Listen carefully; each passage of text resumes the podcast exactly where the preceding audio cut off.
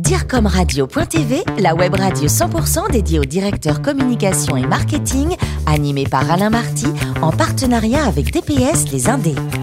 Bonjour à toutes et à tous, bienvenue à bord de DIRCOMRadio.tv. Vous êtes plus de 11 000 directeurs de la communication et du marketing et dirigeants d'entreprise également à nous écouter chaque semaine en podcast. À mes côtés pour co-animer cette émission, Frédéric Lippé, président de l'agence DPS Les Indés. Bonjour Frédéric. Bonjour Alain. Ainsi que Florence Corbalan, rédactrice en chef adjointe de DIRCOMRadio.tv. Vous aimez la musique Florence hein? Vous chantez, mais vous aimez tous les types de musique, non? Ah, Moi j'aime le jazz, la salsa, la pop anglaise, euh, David Bowie. Euh, d'ailleurs ça tombe bien parce que ah nous recevons euh, Cédric Moreau, auteur du livre David Bowie, La fabrique d'un mythe, aux éditions Ballant. Bonjour Cédric. Bonjour à tous. Vous avez un parcours atypique. En 1994, vous obtenez un BEP Vente Action Marchande. Vous obtenez ensuite un bac STT Action et Communication Commerciale. En 2001, vous obtenez une maîtrise Administration économique et sociale. Et en 2002, vous avez le CAPET économique et gestion commerciale. Est-ce que vous aviez une idée précise de ce que vous vouliez faire à ce moment-là? Alors en fait, ce qui s'est passé, c'est que c'est vrai que j'étais, j'avais pas un profil scolaire, ce qui est très étrange pour un enseignant. Mais c'est vrai que jusqu'en troisième, j'avais des matières qui me convenaient pas du tout les mathématiques, la science physique, euh, sciences naturelles, hein, etc. Oui, voilà, exactement. Donc c'est vrai que j'ai été orienté en BEP et c'est là que j'ai découvert le marketing, euh, l'économie, le droit, des matières qui enfin euh, prenaient du sens pour moi. Donc c'est vrai qu'à partir de ce moment-là, je me suis, j'ai vraiment compris que le marketing était, était ma voie. En 2003, vous devenez professeur en BTS euh, dans différentes matières. Alors pourquoi ce choix? Et, quelles sont les matières que vous enseignez? Alors à l'époque, c'est vrai que euh, j'avais été muté dans le Nord, dans le Nord-Est, à Charleville-Mézières, et que j'ai enseigné, voilà, en BTS pendant quatre ans, euh, la communication, en fait, ce qu'on appelle la relation client. Donc c'était tout ce qui était prospection, négociation avec les clients que je devais enseigner aux élèves. C'était, une période assez intéressante, je dois avouer. Vous travaillez ensuite dans un établissement tranquille, en centre-ville, comme professeur de, de terminale dans, le sud de la France. Oui, effectivement, ailleurs. Il me semble que le marketing, justement, et la communication tiennent une place importante euh, dans vos cours. Ah bah effectivement, c'est un coefficient très important pour les élèves, puisque c'est un coefficient 12 au bac. Ah oui. Voilà, donc euh, c'est vrai qu'il euh, faut vraiment les mener avec les intéressés déjà, et puis faire en sorte qu'ils comprennent bien les notions pour les mener au bac dans les meilleures conditions. Et enfin, vous écrivez un livre sur David Bowie, ou plus exactement sur la stratégie marketing de la star. Alors, comment vous est venue cette idée? Alors, écoutez, c'est très simple. C'est en 2013. David Bowie a sorti un album, je ne sais pas si vous vous souvenez, qui s'appelle The Next Day. Oui. En fait, ce qui s'est passé, c'est qu'il était absent des médias depuis au moins dix ans.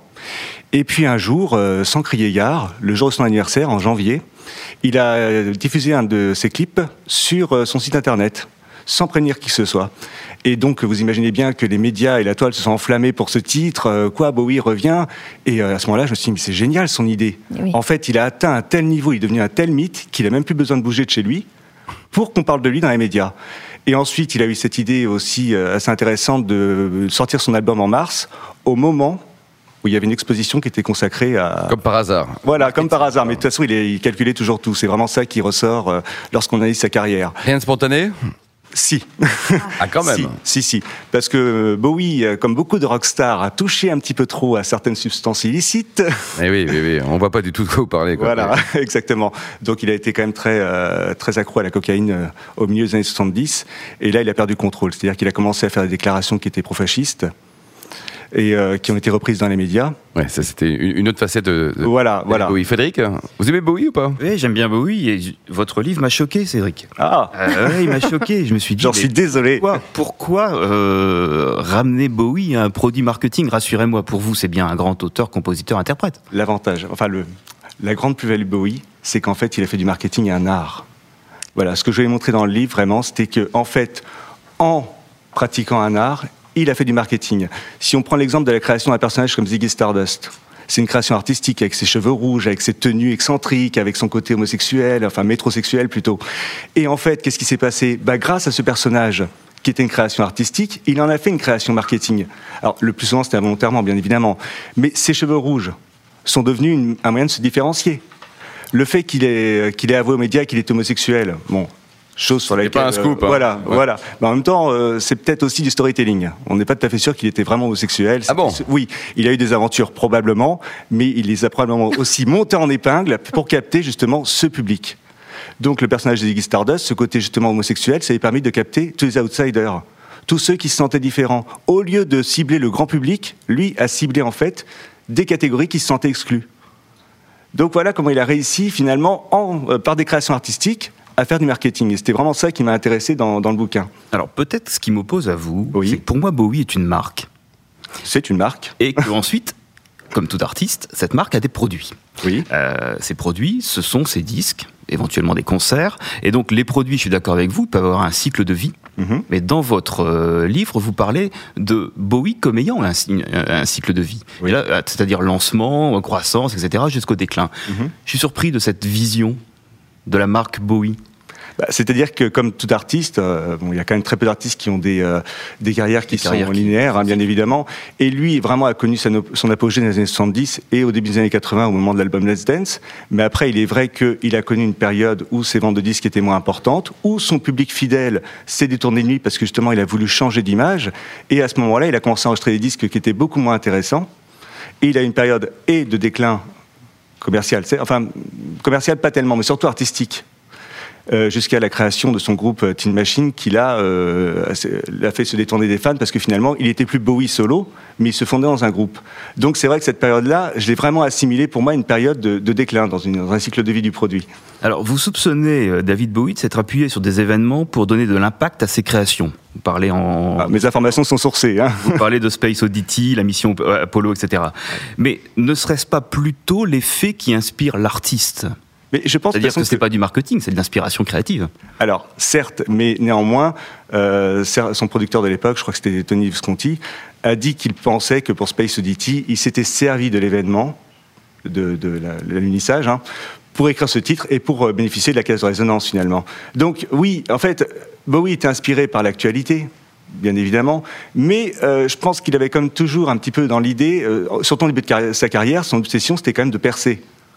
Donc l'alunissage et la création de Space Oddity ont permis justement de percer, d'avoir ce, euh, premier hit qui a été Space Oddity.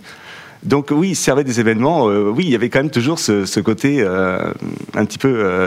mais c'était un artiste avant tout. Attention, vraiment, ce que je voulais montrer dans le livre, c'est que sa vision des domaines artistiques, en fait, se confondait avec du marketing. On pouvait faire des parallèles. Et c'est vrai qu'à chaque fois, j'ai réussi à faire un parallèle avec une stratégie marketing qui existe.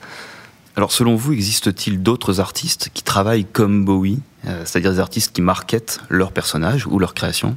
La première personne à laquelle on pense, c'est bien évidemment Madonna. Madonna, Madonna qui, euh, par ses changements de look, par ses changements de style, par euh, le fait de s'entourer toujours des, artistes à la mode pour créer ses albums, c'est quand même largement inspiré de, Bowie. On a aujourd'hui aussi Lady Gaga, mhm. qui, par ses tenues excentriques, par son style, pas tellement son style musical, mais surtout ses tenues et sa façon de se comporter avec les médias, à emprunter à Bowie. Mais en fait, il faut voir que Bowie est un petit peu dans l'ADN de, tout, euh, de tous les chanteurs aujourd'hui, euh, ou tous les artistes. On voit bien Farmer également, qui a créé ce, personnage avec cette tenue sexy. Il y a du Bowie en elle. Et la chevelure rouge, on la retrouve. Alors, vous êtes professeur de marketing. Oui. J'ai toujours eu le sentiment que c'était une matière qui s'apprenait énormément sur le terrain. Euh, finalement, est-ce qu'on peut l'enseigner? Alors, comme toute matière, il y a le côté théorique, et le côté pratique. Alors moi, c'est vrai que je fais une initiation marketing et euh, l'idée, c'est vraiment de montrer aux élèves que derrière toute entreprise se cachent des stratégies et des méthodes d'influence. Que lorsqu'une entreprise décide de fixer un prix, elle ne le fait pas par hasard. Lorsqu'une entreprise décide de communiquer, elle ne le fait pas par hasard. À chaque fois, c'est réfléchi. Et vraiment, mon objectif à moi, et euh, du programme que je dois enseigner, c'est de montrer aux élèves que rien n'est dû au hasard. Donc oui, c'est un vrai job, prof de marketing. C'est un vrai job. Votre livre, euh, Cédric Moreau, David Bowie, La fabrique d'un mythe, euh, chez Ballant, 18 euros. Merci Cédric, euh, Merci à vous. et Florence. Fin de ce numéro de DIRCOMRadio.tv. Retrouvez tous nos podcasts sur notre site. On se donne rendez-vous jeudi prochain à 10h précise avec un nouvel invité. DIRCOMRadio.tv vous a été présenté par Alain Marty en partenariat avec DPS Les Indés.